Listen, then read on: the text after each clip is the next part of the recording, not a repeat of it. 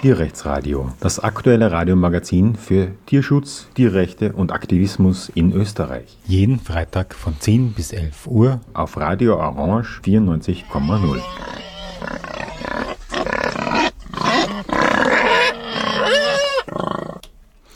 Ja, hallo und willkommen zum Tierrechtsradio.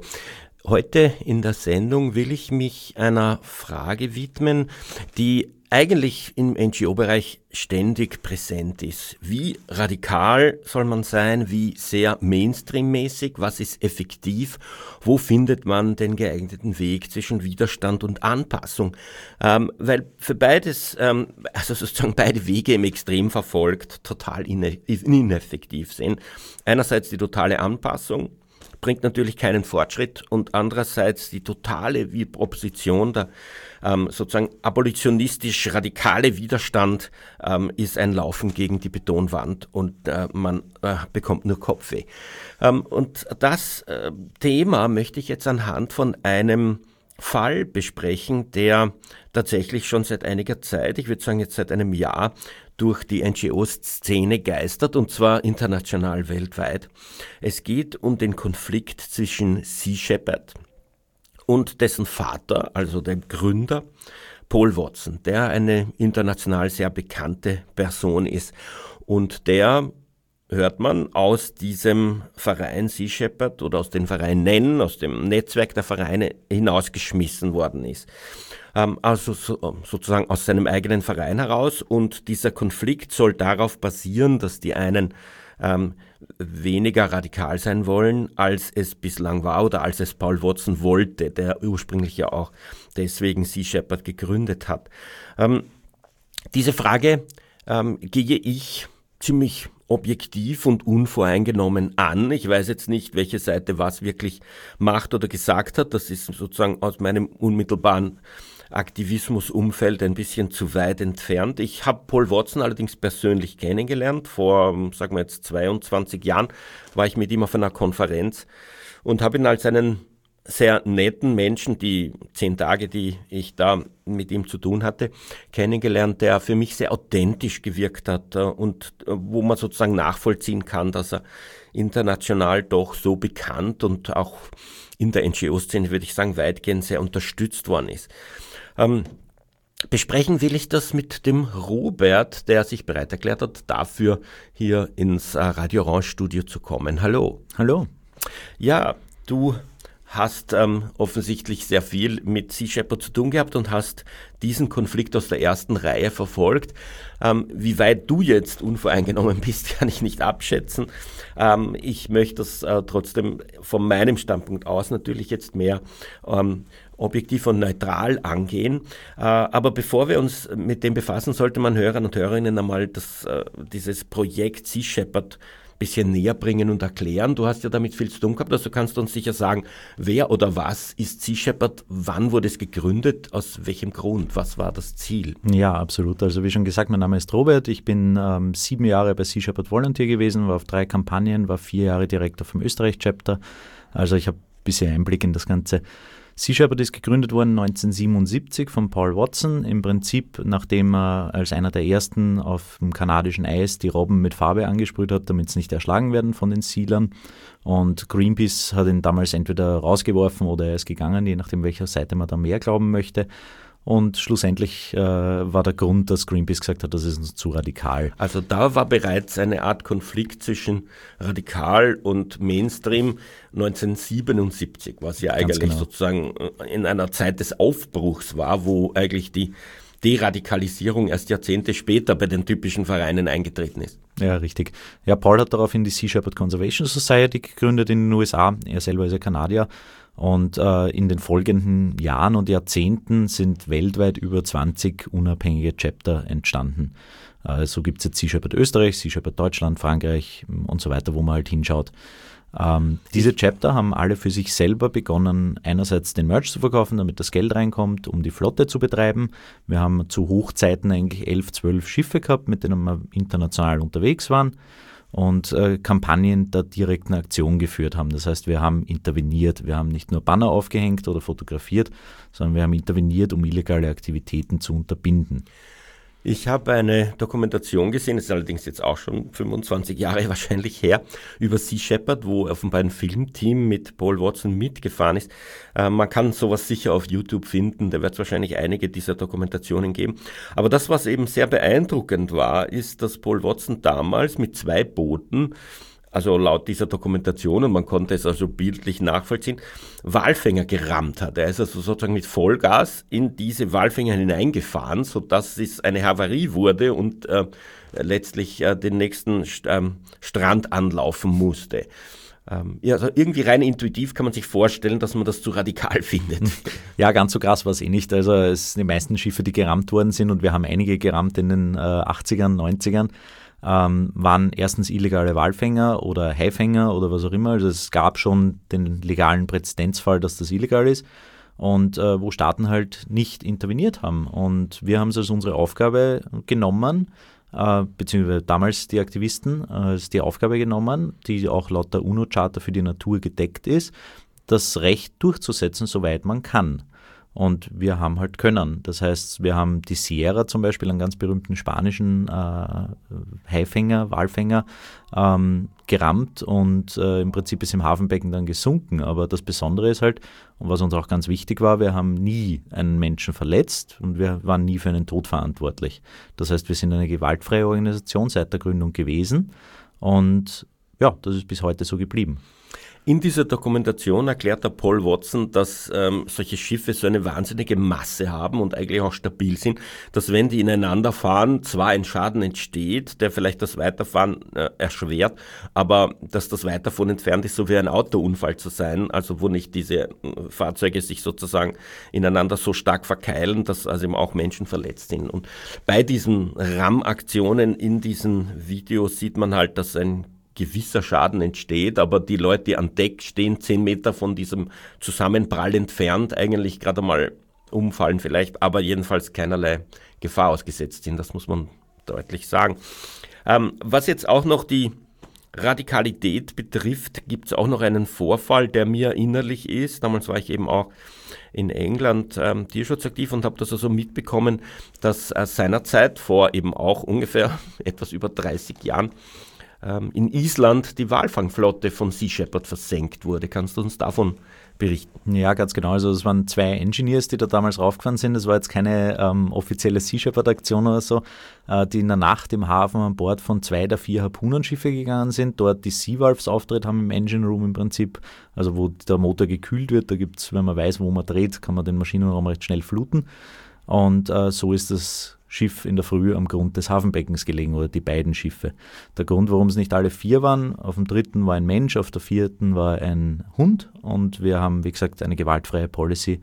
Das heißt, äh, so waren es zwei. Und diese beiden Schiffe sind gehoben worden und verrosten heute noch am Strand in Island, hat den Walfang dort oben für 17 Jahre beendet.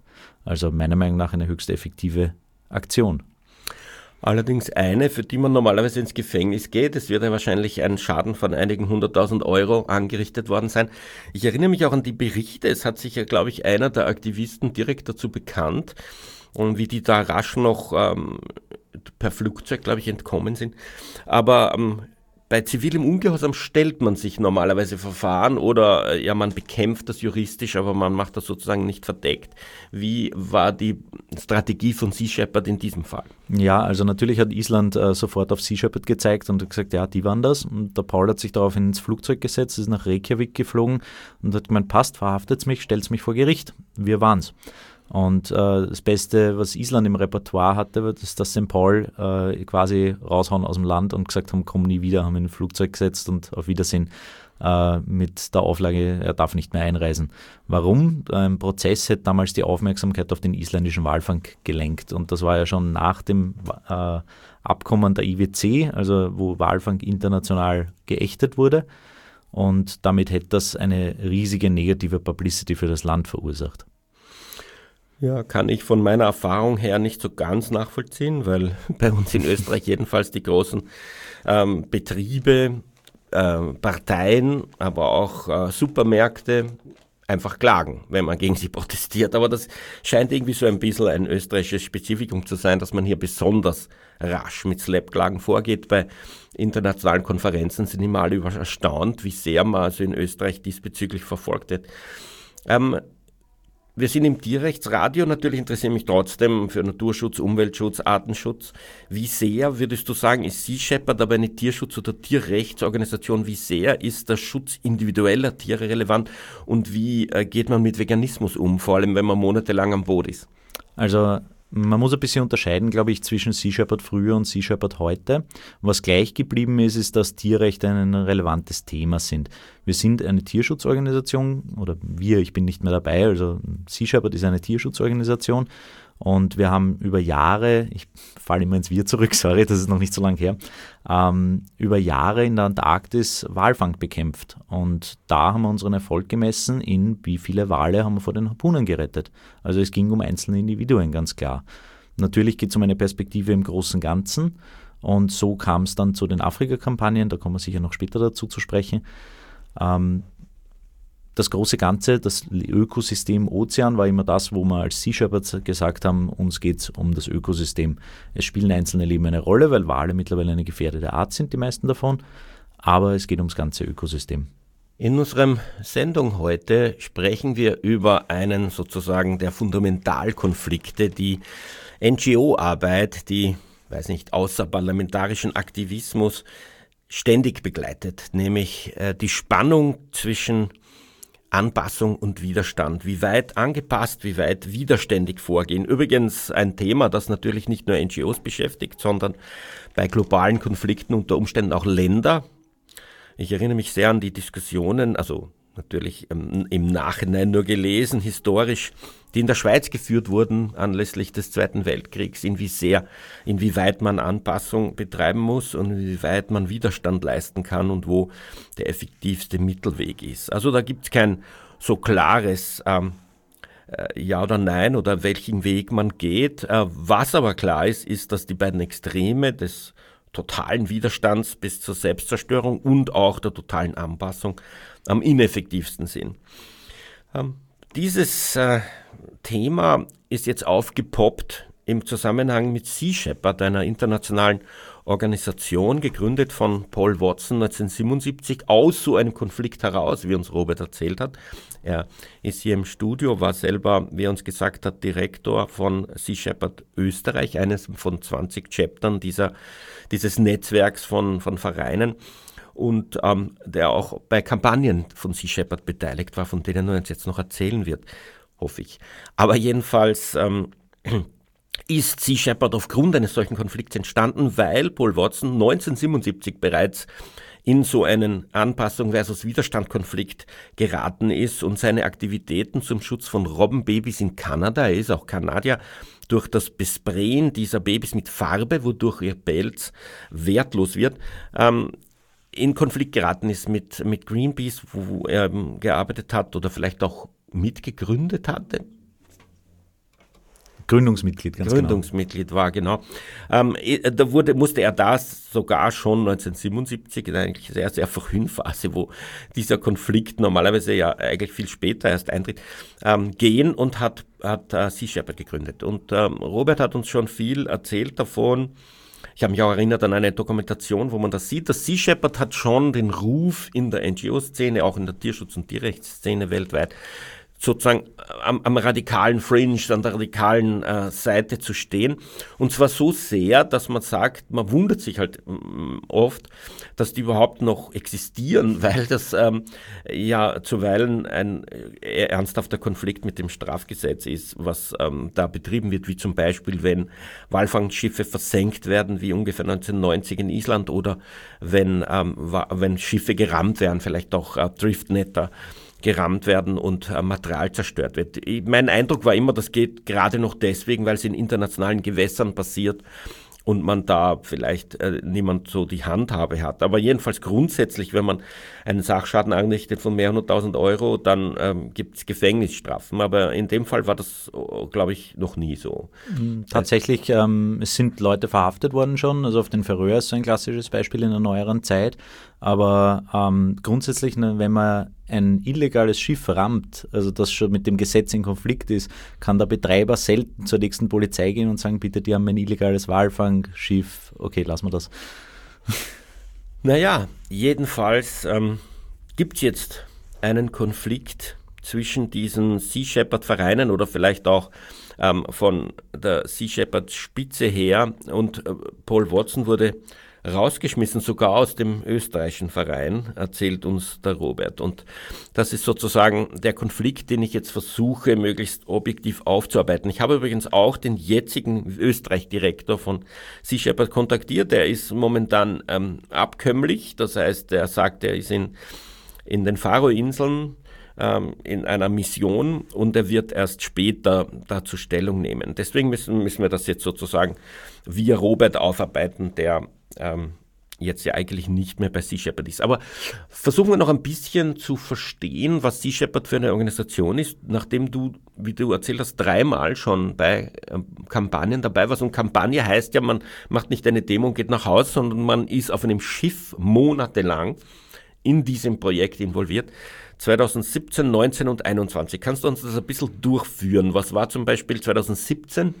Was war das für eine Kampagne? Wie lang warst du da? Wo warst du da? Und was war das Ziel? Und wie, wie erfolgreich war das? Ja, sehr gern. Also 2017 war meine erste Kampagne, das war in Deutschland, die Operation Baltic Sea. Und ich war selber zwei Wochen vor Ort. Äh, die Kampagne ging über drei Monate. Es hat jeweils Zyklen-Turnus gegeben, sozusagen, wo sich Leute abgewechselt haben. Und was dabei das Ziel war, war die Kleinfischerei, die küstennahe Kleinfischerei zu beobachten, wie sie ihre Netze einholen. Weil in Deutschland gibt es eine Population an Schweinswalen, wo es auch nicht mehr ganz so viele Individuen gibt, äh, die recht wichtig aber im Ökosystem sind. Und es werden jedes Jahr Dutzende bis, bis Hunderte eigentlich tote Schweinswale angespült an der Küste. Und bei manchen sieht man dann noch Netzmarken drauf. Und äh, eigentlich wäre es meldepflichtig, wenn ich als Fischer jetzt einen Schweinswal im Netz habe die Fischer sagen aber, sie haben keine. Und das passt aber mit den Funden nicht zusammen. Und selbst die Wissenschaftler sagen uns, die werden in Netzen sterben. Und wir sind damals dort drei Monate rausgefahren und waren in der Früh dabei, wie die Fische ihre Netze einholen und haben das mitgefilmt, in der Hoffnung, dass wir da mal einen Schweinswald drinnen erwischen, sozusagen. Wie erfolgreich war das jetzt unterm Strich? Also, wir haben keinen gesehen in den zwei Wochen, die ich dort war. Ähm, ich weiß nicht, dass, also ich kann mich nicht erinnern, dass wir in der ersten Kampagne das jemals beobachtet hätten. Die Kampagne ist dann über die Jahre weitergegangen und hat den Fokus dann auch ein bisschen abgeändert im Sinne vom Netzbergen, also Geisternetzebergen, weil das auch natürlich ein Riesenthema ist. Aber so direkt diese Aufnahmen, die wir uns erhofft hätten, haben wir damals nicht bekommen. 2019 warst du wieder bei einer Kampagne dabei. Ja, 2019 war meine erste Hochseekampagne, da habe ich mich beworben und bin als Medic auf der Bob Barker in Liberia bei Operation Solar Stella dabei gewesen. Eine Kampagne, wo wir gegen illegale Fischerei in liberianischen Gewässern vorgehen, in Zusammenarbeit mit der dortigen Regierung. Das heißt, das läuft so ab, wir fahren mit dem Schiff dorthin, wir stellen Crew, Treibstoff und das Schiff und die Regierung stellt zehn bewaffnete Soldaten, Küstenwache, sowas, die wiederum das Law Enforcement haben. Also die haben die Berechtigung, Fangschiffe zu entern, zu kontrollieren und gegebenenfalls festzusetzen. Und das war damals eine recht erfolgreiche Kampagne. Wir hatten einen Arrest von einem Pursener, also einem äh, Ringwadenfischer, der dort Ringwaden ganz zerstörerische Art der Fischerei im Grunde, also der dort die Gewässer geplündert hat, obwohl er angeblich keine Lizenz für die Liberia hatte. Was für, was für eine Art von Fischerei ist das? Ringwadenfischerei, das ist ein Netz, typischerweise so um die zwei Kilometer lang. Es wird rund um eine Schule Fische ausgebracht und dann unten zugezogen und wird dann immer näher, näher, näher ans Schiff gezogen und dann im Prinzip ausgelöffelt. Das Ding ist dabei, da fangt man halt alles, was in diesem zwei Kilometer Kreis ist. Da sind oft Walhaie drinnen, da sind äh, alle möglichen Fischarten drinnen, die man sonst nicht will, also meistens die Räuber. Und wollen tut man die Beute. Und das ist indiscriminate, sagt man im Englischen. Also es unterscheidet nicht in der Fangmethode. Wie lange warst du da involviert oder du? Äh, ich war drei Monate an Bord und äh, die Bob ist dann noch einmal eine Patrouille gefahren. Also in Liberia selber waren wir zwei Monate vor Ort und äh, ja, drei Monate im Schiff. Diese beiden Kampagnen wirken für mich jetzt nicht besonders radikal, also etwas, das vielleicht dazu führen könnte, dass man einen internen Streit entwickelt. Ähm, wenn man Walfangboote versenkt, äh, sicherlich schon, aber bei einer Zusammenarbeit mit einem Staat nicht. Würdest du sagen, die waren kontroversiell intern? Also wie es begonnen hat, 2016 war ja die erste Kooperation mit Gabon. Äh, da haben sehr viele alteingesessene Volunteers damals gesagt, das ist jetzt nicht mehr das, was Shepherd jahrzehntelang gemacht hat. Und sehr viele sind damals ausgetreten äh, und haben gesagt, das kann ich nicht mehr repräsentieren. Und das war ihnen zu wenig radikal. Richtig. Und ich, das war gerade die Zeit, wo ich angefangen habe eigentlich. Also 2016 bin ich Volunteer in Österreich geworden. Und ähm, damals hat das noch recht gut ausgeschaut. Wir haben damals mit jedem Land, wo eine Kooperation begonnen hat, hat es fünf, sechs, acht, zehn, zwölf Arrests gegeben und Fangschiffe sind festgesetzt worden. Und das war das, was man halt in Videos gesehen hat, was Global in Videos geteilt hat. Also Sea Shepherd Global betreibt die Schiffe und damit kontrollieren sie das Outlet, das Medienoutlet der Kampagnen. Äh, und das hat gut ausgeschaut. Und ich war dann 2019 selber unten, weil ich gesagt habe, das möchte ich mir mal anschauen live. Wir hatten einen Arrest und nach zwei Wochen, wie wir dann wieder im Hafen von äh, der Hauptstadt vorbeigefahren sind, äh, war der Kapitän recht überrascht, dass dieses Fangschiff, das wir festgesetzt haben, noch immer dort war. Und ich habe mich damals ein bisschen gewundert, habe mir nicht viel dabei gedacht. Und ähm, rückblickend stellt sich aber heraus, dass die meisten Fangschiffe, die wir da verhaften, gar nicht wegen illegaler Fischerei verhaftet werden, zumindest in den letzten Jahren jetzt nicht mehr, sondern wegen Sicherheitsverletzungen oder wegen arbeitsrechtlicher Fehlgriffe sozusagen. Und damit ist die durchschnittliche Verhaftungsdauer in den letzten zwei Jahren ungefähr zwei bis drei Wochen.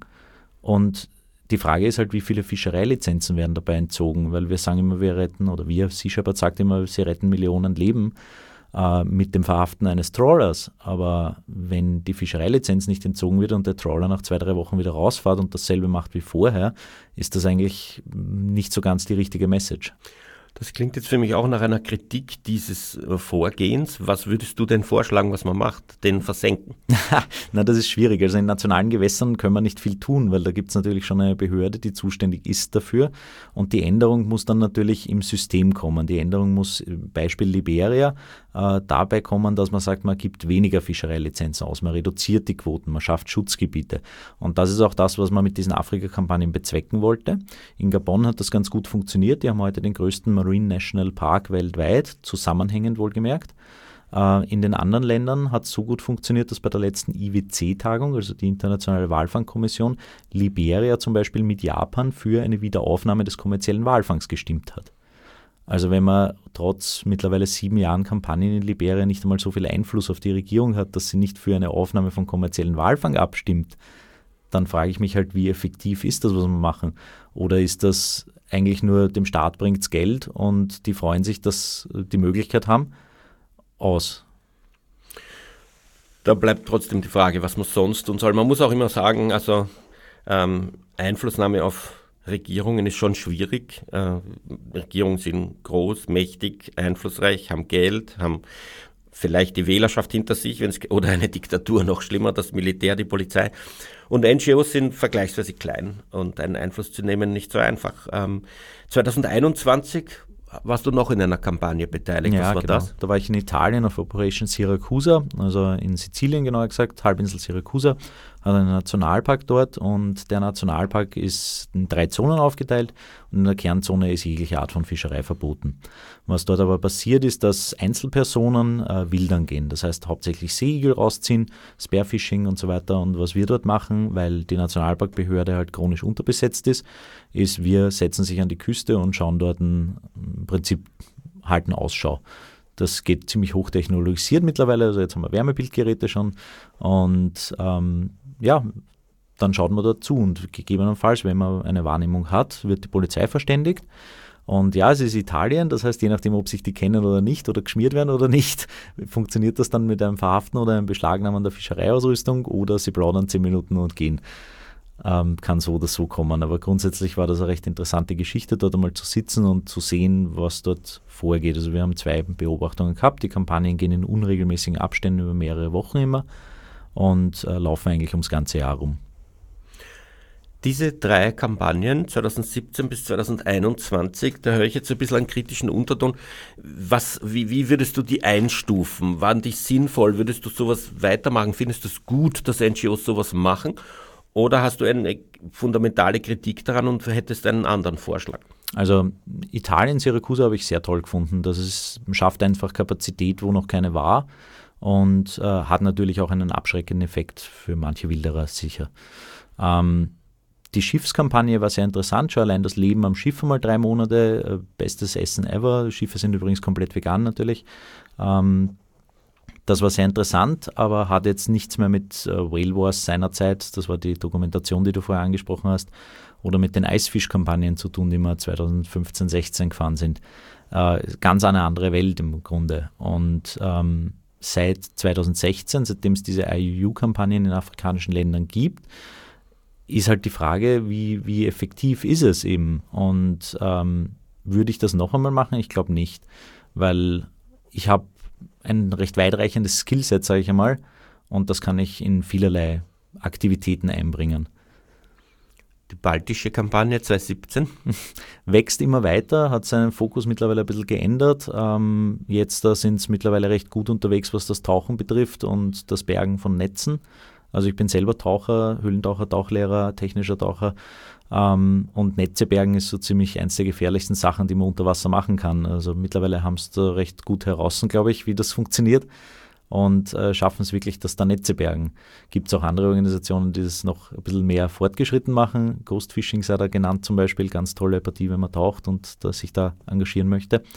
Ähm, aber es ist eine andere Richtung einfach und das ist das, was mich ein bisschen wurmt, warum ich schlussendlich auch Sea Shepherd verlassen habe äh, einer der Gründe, weil es ist nicht mehr das, wo ich damals gesagt habe, das finde ich toll und genauso sollten wir es machen und das möchte ich unterstützen. Gab es während dieser drei Kampagnen, die du jetzt genannt hast, wo du dabei warst, 2017 bis 2021, auch sozusagen radikalere Kampagnen, wo tatsächlich Sachbeschädigungen begangen wurden, wo tatsächlich Walfangboote gerammt wurden, wo, ich weiß nicht, ähm, Equipment, mit dem Tiere Meerestiere gequält, getötet wurden, zerstört wurde? Nicht, dass ich, also nein, kann ich mich nicht mehr erinnern. Es hat immer, also wie ich angefangen habe, 2016, hat schon geheißen, na, das machen wir nicht mehr. Und das war eigentlich schon der erste Hinweis darauf, dass da in diese Richtung Anpassung mehr geht.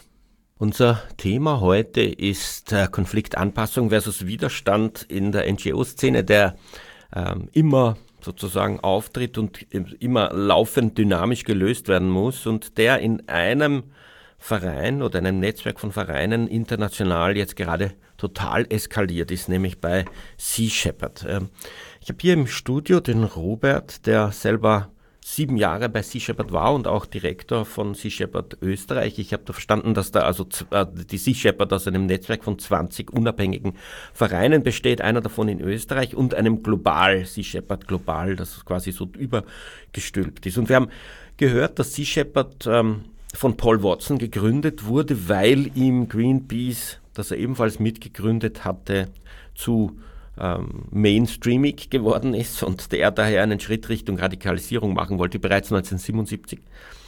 Und ähm, das hat darin gemündet, wie man in verschiedenen Dokumentationen sieht, dass Walfangboote gerammt wurden, dass Walfangschiffe in den Hafen versenkt wurden.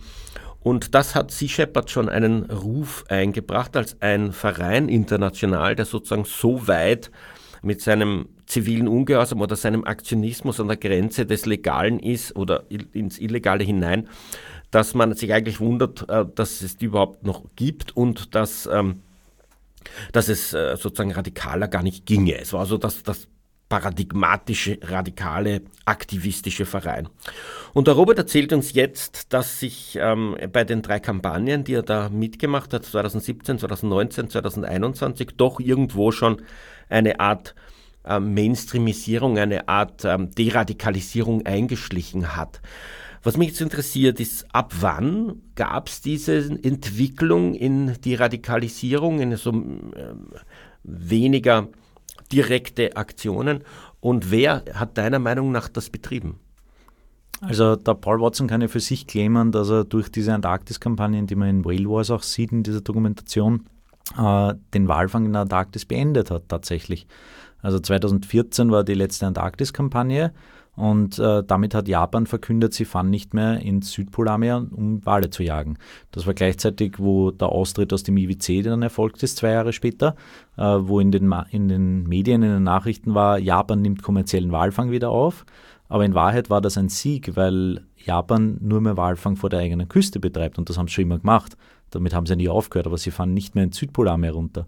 Und äh, über zehn Jahre, elf Jahre hat Paul Watson mit der Flotte unten 6000 Walen über den Daumen das Leben gerettet. Äh, danach kam man zwei Jahre mit Operation Icefish, wo man ähm, eine Fangflotte aus sechs Wildererschiffen in zwei Jahren festgesetzt haben. Äh, das war auch noch sehr erfolgreich und auch mit viel direkter Aktion verbunden noch, weil da gab es unter anderem die längste Verfolgungsjagd auf hoher See, vom Südpolarmeer bis vor Westafrika, ähm, wo der Kapitän von dem Fangschiff das eigene Schiff dann versenkt hat vor Gabon, um Beweise zu vernichten. Und dann kamen die Kooperationen mit Regierungen, die wir mit ganz, ganz viel PR und Werbung promotet haben. Ab wann? Welche Jahre? Das war 2016 hat das begonnen. Und, und wer war, hat das betrieben und was hat Paul Watson dazu gesagt? Das war bei Global. Also Global hat das initiiert. Ähm, eben aufgrund des äh, Sinkens der Thunder vor Gabon gab es dort den Kontakt mit den Behörden und das hat man ausgebaut zu einer Kooperation. Und so ist dann ein Land nach dem anderen dazugekommen, weil die gesehen haben, wie gut das in Gabon funktioniert hat am Anfang. Und das war die ersten ein, zwei Jahre super erfolgreich. Und dann hat es halt begonnen, dass das nicht mehr so erfolgreich war, weil die Wilderer halt nicht mehr in die Länder fahren, wo wir gerade Kampagne gemacht haben, sondern im Nachbarland unterwegs waren.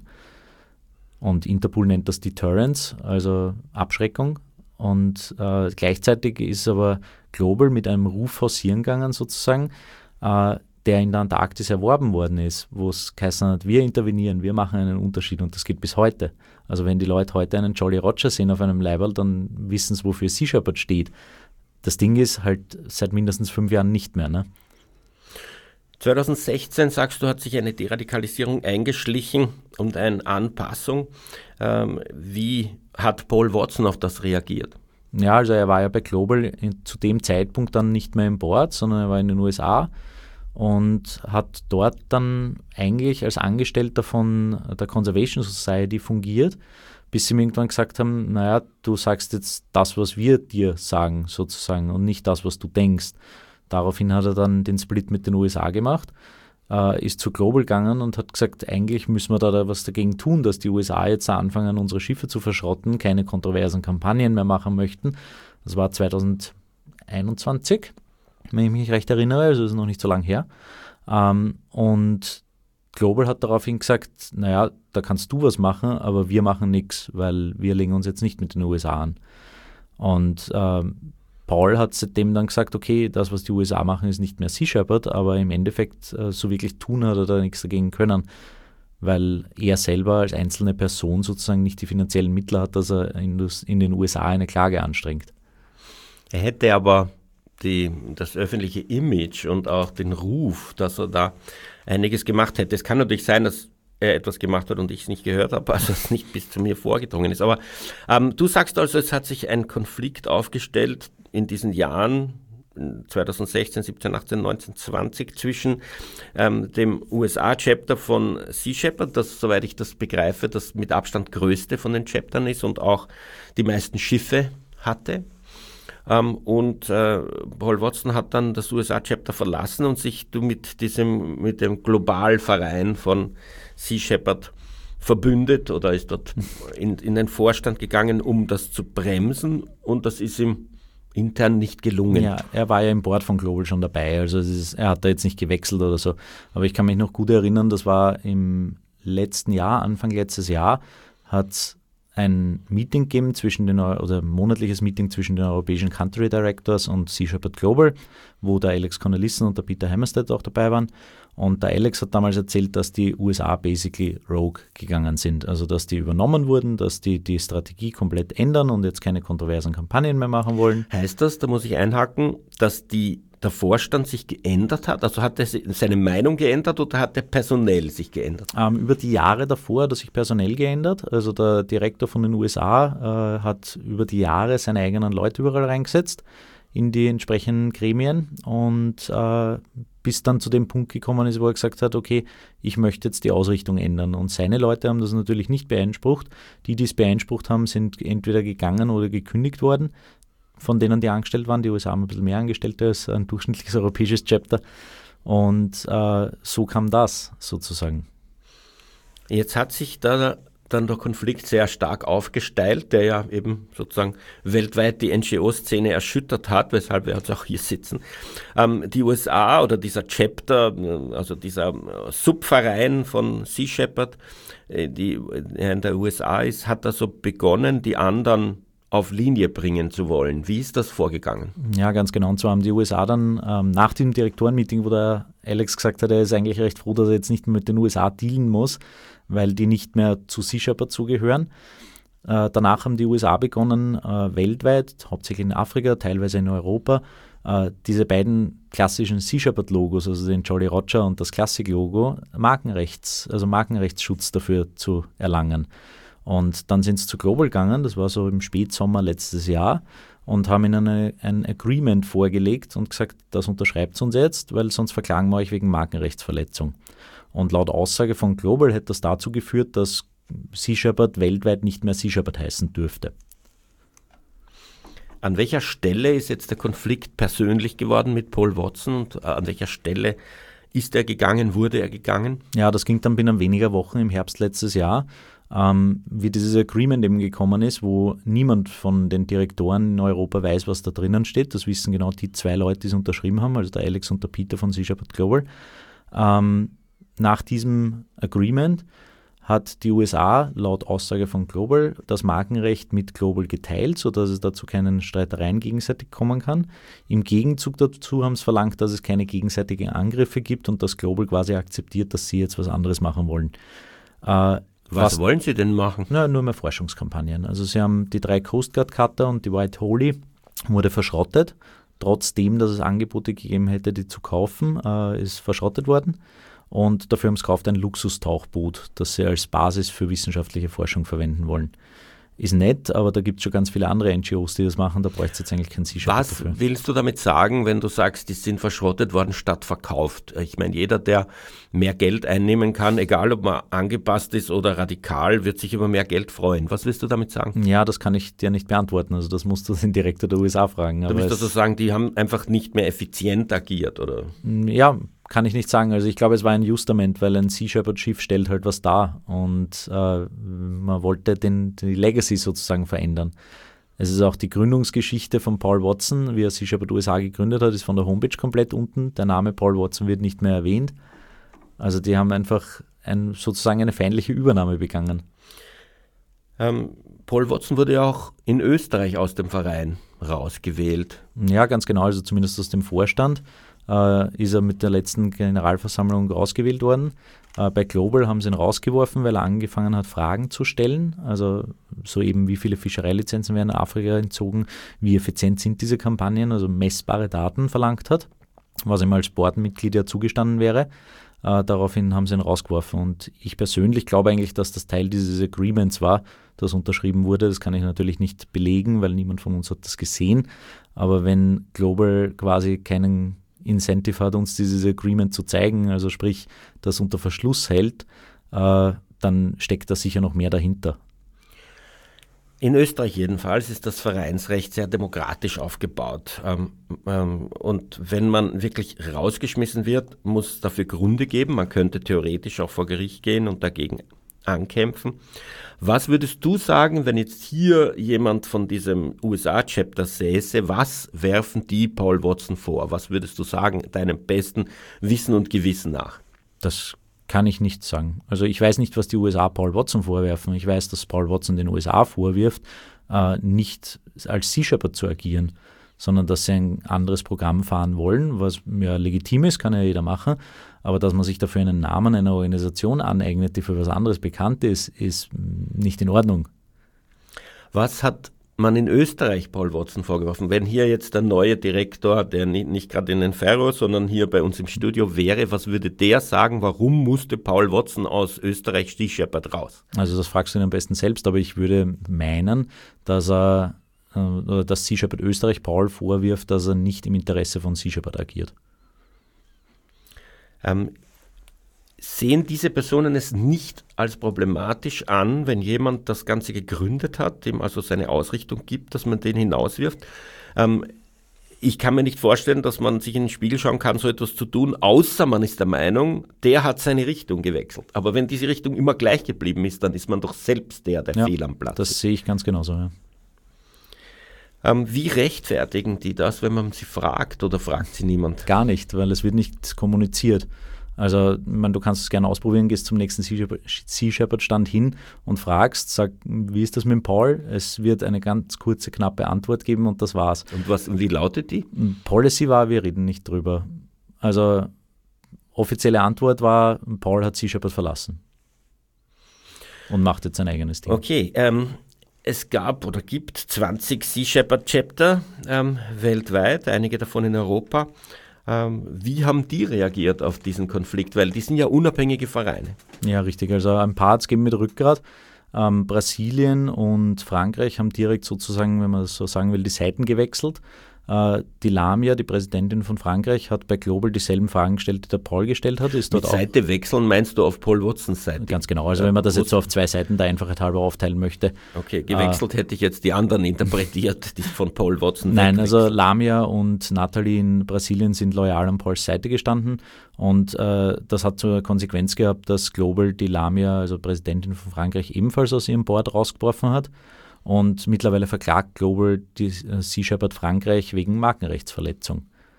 Und das wird vor Gericht in Frankreich ausgestritten. Wird ganz interessant, weil Frankreich gibt es länger als Global. Also wird man sehen, was da am Schluss rauskommt und was mit dem Namen Sea Shepherd passiert. Ähm, wa- was ist mit äh, UK? Das ist ja sicher auch groß oder Australien ist ja auch groß. Ganz genau. Also UK hat äh, sich entschieden, im Rahmen von ihrem Verein den Namen zu ändern. Also das, was früher Sea Shepherd UK war, heißt jetzt Captain Paul Watson Foundation UK. Das ist nämlich die neue NGO, die Paul gegründet hat nach seinem Rauswurf. Er hat auch sein erstes Schiff schon und äh, Sea Shepherd UK ist sozusagen zu Paul Watson Foundation UK geworden mit ihren Kampagnen, mit ihren Volunteers, mit ihren beiden Schiffen. Ähm, gibt es noch ähm, äh, welche von diesen 20 Chapter, die ähm, zu einer Captain Paul Watson Foundation wurden oder sind die alle ähm, der Ansicht, die USA-Chapter hat eigentlich recht und wir machen mit denen jetzt äh, Forschung? Na, Im Großen und Ganzen ähm, ist weniger die Ansicht mit den USA deckend als mit Global. So, nein, wir reden nicht mehr drüber und wir stecken den Kopf in den Sand äh, und machen das weiter, was wir immer gemacht haben.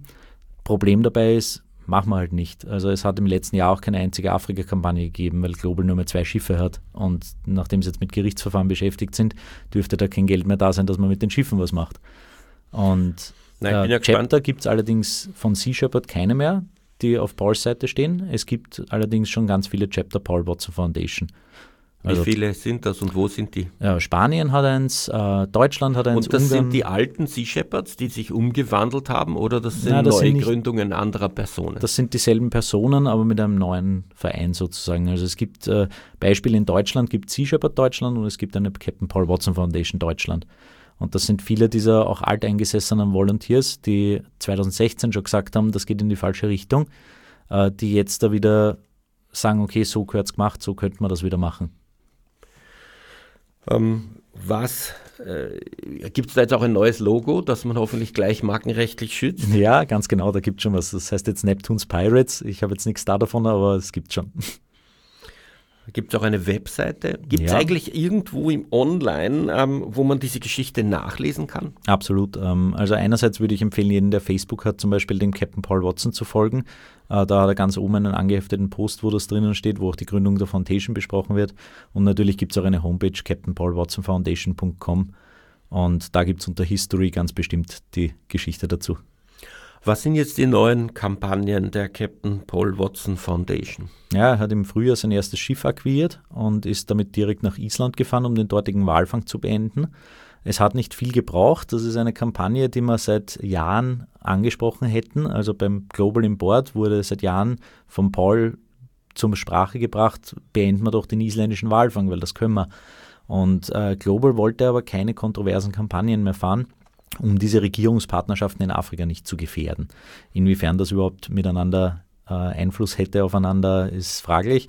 Aber jedenfalls hat der Paul direkt Segel gesetzt nach Island, hat der dortigen Regierung Briefe zukommen lassen, den einzelnen Kabinettsmitgliedern, und gesagt, was er vorhat. Also er wird intervenieren, er wird das filmen, er wird das online stellen und er wird einen riesen Lärm drum machen. Und das war kurz vor der isländischen Tourismussaison im Sommer. Äh, es hat nicht viel gebraucht, das Schiff ist in nationale Gewässer eingefahren und bis die 200-Meilen-Marke überquert haben, einen Tag später hat die isländische Fischereiministerin die Genehmigung für Walfang suspendet, also temporär aufgehoben. War Paul Watson eigentlich als äh, Sea Shepherd in den letzten Jahren unterwegs oder hat man ihm kein Schiff gegeben? Oder was hat ihn gehindert, genau das ähm, vor drei Jahren unter Sea Shepherd zu machen? Ja, das war halt eine Bordentscheidung bei Global und Paul hatte eine Stimme, Lamia hatte eine Stimme und dann gibt es vier andere. Also sprich, welche Kampagnen man macht, ist ja äh, obliegt dem Global Board, was die Schiffe betrifft und den USA. Die USA waren mit der Kampagne in Mexiko, machen sie jetzt auch nicht mehr, um die Vaquitas zu schützen dort. Und Global hat die Afrika-Kampagnen gehabt und ein paar Kleinigkeiten, Frankreich, Dolphin Bycatch und so weiter. Ähm, da hat der Paul eine Stimme gehabt von sechs Leuten. Er muss ja jetzt 70 sein, plus minus, ja, so in die Richtung, und ja. ist trotzdem, steht auf einem Schiff und fährt weiter. Ja, ganz genau, jetzt ist er wieder auf See gegangen. Also er selber hat äh, den Kapitänsposten bekleidet und äh, war dann im Sommer eben in Island. Das ist dort sehr erfolgreich gewesen, bis in Herbst jetzt da. Und dann ist er auf die Färöer gefahren und hat dort noch ein bisschen Wirbel gemacht. Und jetzt gerade liegt das Schiff in England im Hafen und kriegt einen Engine Overhaul. Und äh, die Isländer haben dann mit Anfang September den Walfang wieder aufgenommen. Und nachdem der Motor aber gerade zerlegt ist, geht sich das dieses Jahr nicht mehr aus. Die Walfangsaison endet Ende September. Und er hat aber bereits kundgetan, dass er nächstes Jahr äh, wieder dorthin fahren wird, falls wieder ein Permit Gibt es Pläne, in Klammer von dir, eine Captain Paul Watson Foundation Österreich zu gründen? Das würde jetzt irgendwie naheliegen. Ja, das wird sehr naheliegen. Ähm, das Ding ist, es gibt noch nicht wirklich meines Wissens ein Konzept für Onshore-Chapters. Wir haben leider keinen Ozeanzugang bei uns. Das heißt, ähm, selber am Ozean was zu tun ist aus Österreich einigermaßen schwer. Äh, es gibt jetzt relativ neu, seit zwei Monaten, ein Chapter in Deutschland. Und äh, ich bin in Kontakt mit den dortigen Volunteers das heißt, wir werden sehen, in welche Richtung das geht. Wie viele solche Sea Shepherd Chapter, die sich diesem Anpassungsstrategie angeschlossen haben, existieren jetzt noch? Hm, na, von den über den Daumen 20, wenn man die USA wegrechnet, ähm, 1, 2, 3 weniger, also 15, 16, sowas in die Richtung. Also da gibt es doch die Mehrheit sozusagen hat sich angepasst. Ja, ähm, was ich auch ganz spannend finde, es ist nämlich nicht so, dass das jetzt von jedem Volunteer, glaube ich, so gedeckt wird. Äh, das Ding ist, wir haben eine recht hohe Fluktuation an Volunteers gehabt. Ähm, das heißt, wenn wer länger als zwei Jahre bei Sea Shepherd Österreich war, ist das schon lang gewesen. Die meisten Volunteers kommen eher so, machen zwei, drei Events, dann hört man nicht mehr viel von ihnen und nach einem Jahr, zwei sind es weg. Und ich glaube gar nicht, dass die meisten Volunteers da so viel Interesse reingesteckt haben diese Geschichte überhaupt zu verfolgen oder sich eine Meinung dazu zu bilden. Ich kenne schon welche, die das gemacht haben und äh, sich offensichtlich für den Kurs von Global entschieden haben, was ich absolut nicht nachvollziehen kann, weil ich persönlich bin halt zu Sea Shepherd gegangen, weil Sachen so machen, wie sie es gemacht haben. Und das ist aber heute nicht mehr. Und dann fängt man an, dass man tiefer gräbt und es tauchen immer mehr Fragen auf, auf die man keine Antworten bekommt. Soweit ich das verstanden habe, ist Sea Shepherd Frankreich das einzige von den Aufmüpfigen, die die Anpassung äh, verweigern, die einzigen, die, ähm, die äh, da äh, den Namen behalten. Ja, ganz genau. Also Sea Shepherd Frankreich existiert ja, wie gesagt, schon ein paar Jahre länger als Sea Shepherd Global. Und äh, da Global jetzt markenrechtlich Frankreich geklagt hat, wegen Markenrechtsverletzung, hat Frankreich gesagt, okay, das streiten wir jetzt aus. Und äh, am Ende des Prozesses wird vielleicht eine, ein Urteil stehen, wo es heißt, ihr dürft den Namen behalten und ihr nicht. Und das wird interessant, welche Seite das wird. Weil das könnte natürlich ändern, wer jetzt in Zukunft Sea Shepherd heißt, beziehungsweise was Sea Shepherd in Zukunft tut. Könnte man theoretisch wieder Sea Shepherds gründen? Oder ist das dann nur für, für Frankreich gültig? Das ist eine ausgezeichnete Frage. Wir werden es in Kürze hoffentlich wissen. Und wie gespannt ist das Verhältnis zwischen ähm, diesen Foundations und Sea Shepherd? Oder versucht man sich aus dem Weg zu gehen momentan? Also Paul hat zur Gründung der Foundation, wie er das erste Schiff gehabt hat, hat er gesagt, er ist für jede Zusammenarbeit offen, wenn das Ziel dasselbe ist äh, dass er mit Chaptern zusammenarbeitet. Das Ding ist bei Global, der Alex und der Peter sind lebenslange Freunde von Paul gewesen. Der Peter war im Prinzip immer der, wo man gesagt hat, das wird einmal sein Nachfolger. Und äh, ich glaube, die reden immer wirklich miteinander. Ja, eine erschütternde Entwicklung. Wir werden es beobachten. Vielen Dank jedenfalls für die Erzählungen davon ähm, und äh, viel Kraft, falls du so eine äh, Foundation gründest. jedenfalls ähm, interessant und wichtig in meinen Augen, diesen ähm, radikalen Winkel nicht zu verlieren. Für die Sendung verantwortlich Martin Balluch. Tierrechtsradio, das aktuelle Radiomagazin für Tierschutz, Tierrechte und Aktivismus in Österreich. Jeden Freitag von 10 bis 11 Uhr auf Radio Orange 94,0.